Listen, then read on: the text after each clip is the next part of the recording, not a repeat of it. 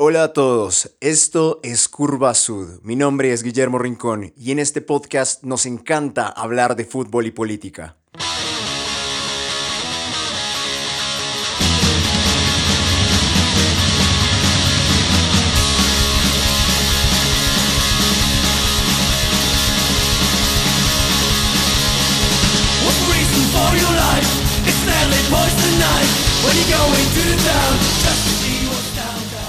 A diferencia de la Alemania nazi y la Italia fascista, la intervención del franquismo se desarrolló de manera diferente en el fútbol. En principio, porque la dictadura de Francisco Franco duró más que la de sus homólogos Hitler y Mussolini. Además de que en España los regionalismos han sido mucho más arraigados y radicales, especialmente en Galicia, Euskal Herria, País Vasco y Cataluña.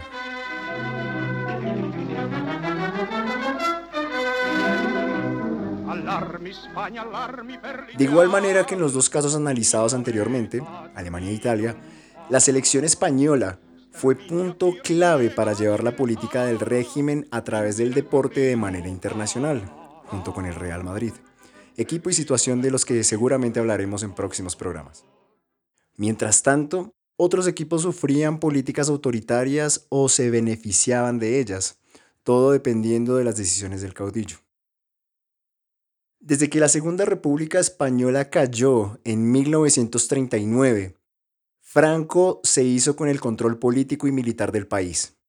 Dentro del deporte, el dictador también hizo de las suyas para ganarse el favor de la población, además de trasladar los ideales del régimen al fútbol.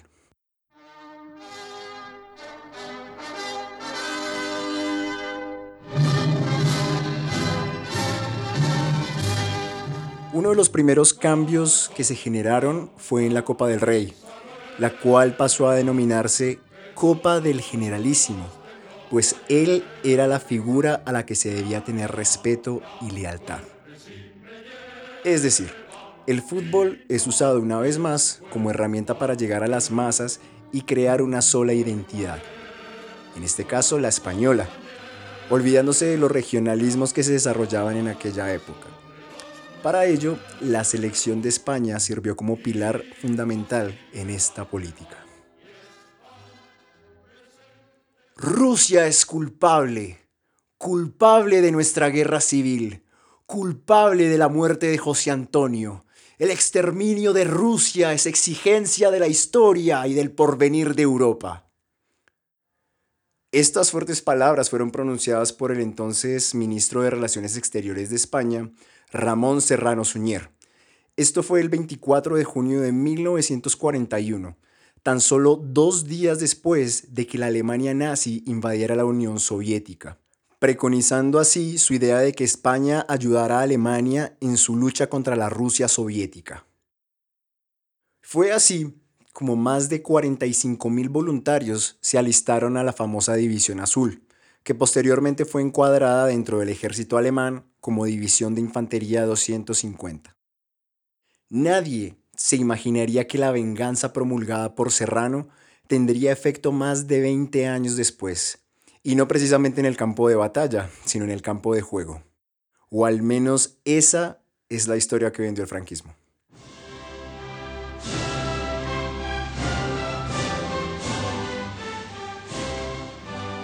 La victoria sobre el enemigo de fondo, la exportadora de la revolución mundial, de la monstruosa hidra cuya cabeza hemos cercenado en 1939. Así describió el escritor Manuel Vázquez Montalbán la victoria de España contra la Unión Soviética en la final de la Eurocopa de 1964. Este fue el primer triunfo importante de la selección española desde la medalla de plata conseguida por los ibéricos en los Juegos Olímpicos de Amberes en 1920. Una de las postales más recordadas del año 1959 es aquella que muestra al presidente estadounidense Dwight Eisenhower y al dictador español Francisco Franco fundidos en un abrazo, abrazo que sirvió de símbolo de aceptación internacional aceptación internacional que tanto tiempo buscó el régimen franquista.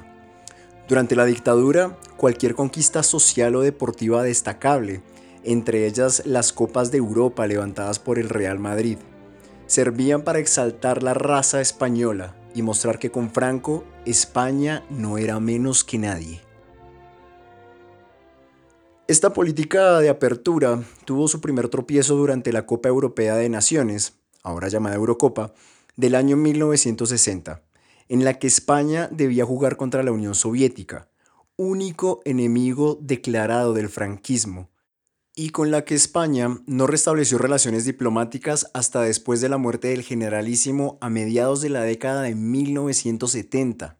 En la Copa Europea de Naciones participaban 16 selecciones y duraba dos años, en la que se disputaban eliminatorias directas con partidos de ida y vuelta hasta alcanzar la fase de semifinales, en donde los cuatro equipos clasificados viajaban a la sede final del torneo para jugar los últimos encuentros. En mayo de 1960, España debía jugar por los cuartos de final contra los soviéticos, pero las quejas de los ministros franquistas Camilo Alonso Vega y Luis Carrero Blanco, conocido por muchos como el primer astronauta español, si buscan en Google entenderán de qué les hablo, denunciaban la presencia de prisioneros españoles de la División Azul en la Unión Soviética. Dichas denuncias obligaron a Franco, caudillo de España, a tomar cartas en el asunto. Franco pidió entonces que ambos partidos se jugaran en territorio neutral, esto con el fin de impedir que los españoles viajaran a Moscú y viceversa. Pero la negativa de Moscú ante esta propuesta provocó que la selección española, dirigida por nada menos que Lenny Herrera, y que contaba con jugadores de la talla de Ramalets, Di Stefano, Luis Suárez y Paco Gento perdiera la oportunidad de tal vez ganar su primera Copa de Europa. Esta noticia desnudó al régimen franquista. En su momento el periódico soviético Pravda publicó, el régimen fascista español tuvo miedo de enfrentarse al equipo del proletariado soviético. La impopularidad de este acontecimiento hizo que el gobierno español censurara la verdad sobre la eliminación de España. La prensa española no anunció la decisión española de no jugar el partido y se limitó a informar la clasificación de la Unión Soviética a semifinales, que entre otras cosas terminaría consagrándose como campeón al derrotar en la final a la selección de Yugoslavia.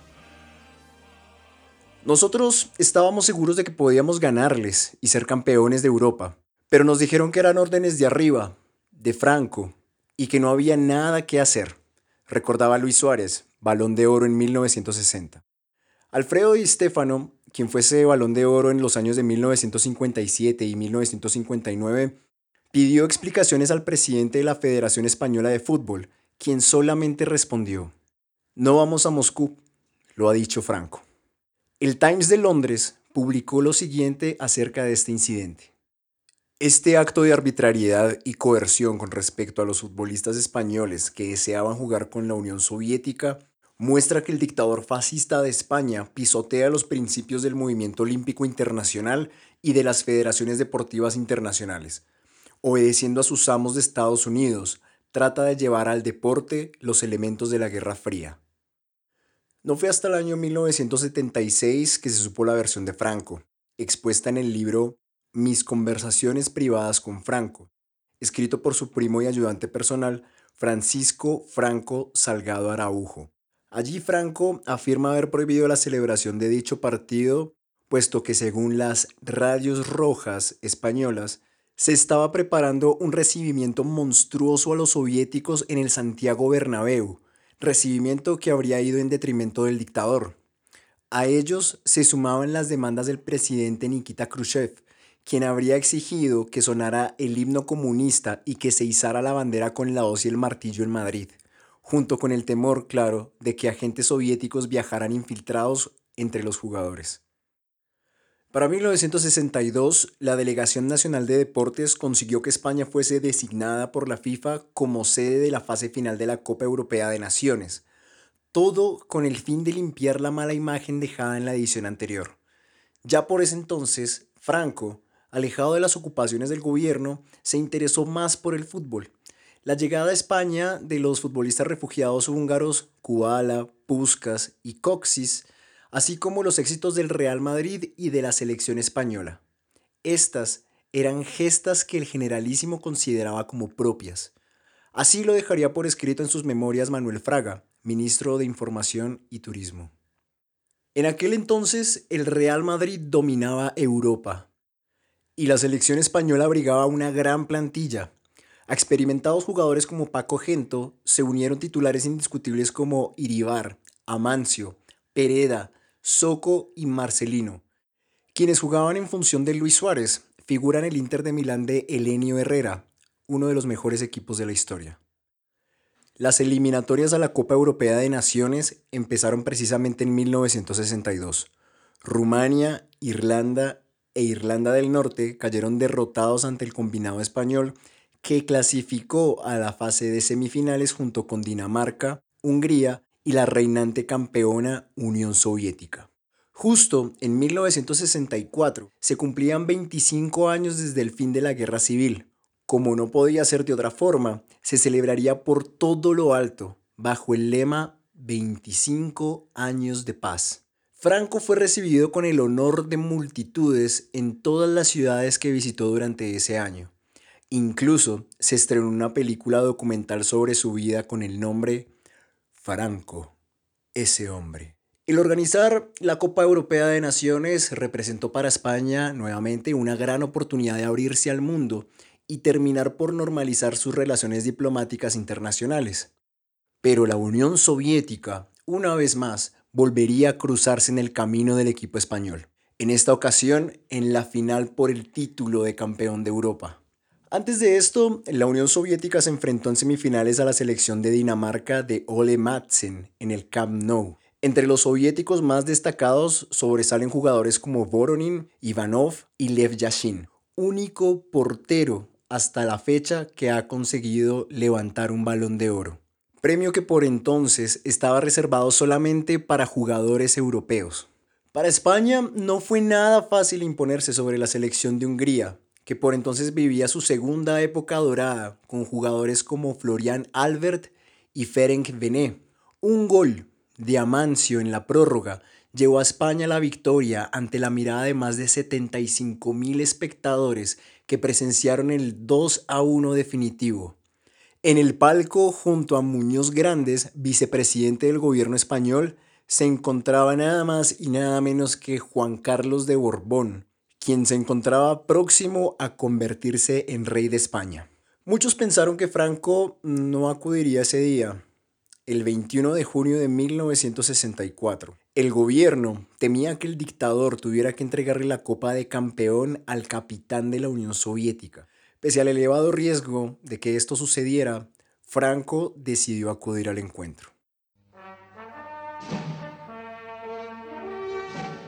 El recibimiento al dictador en el Santiago Bernabéu fue apoteósico.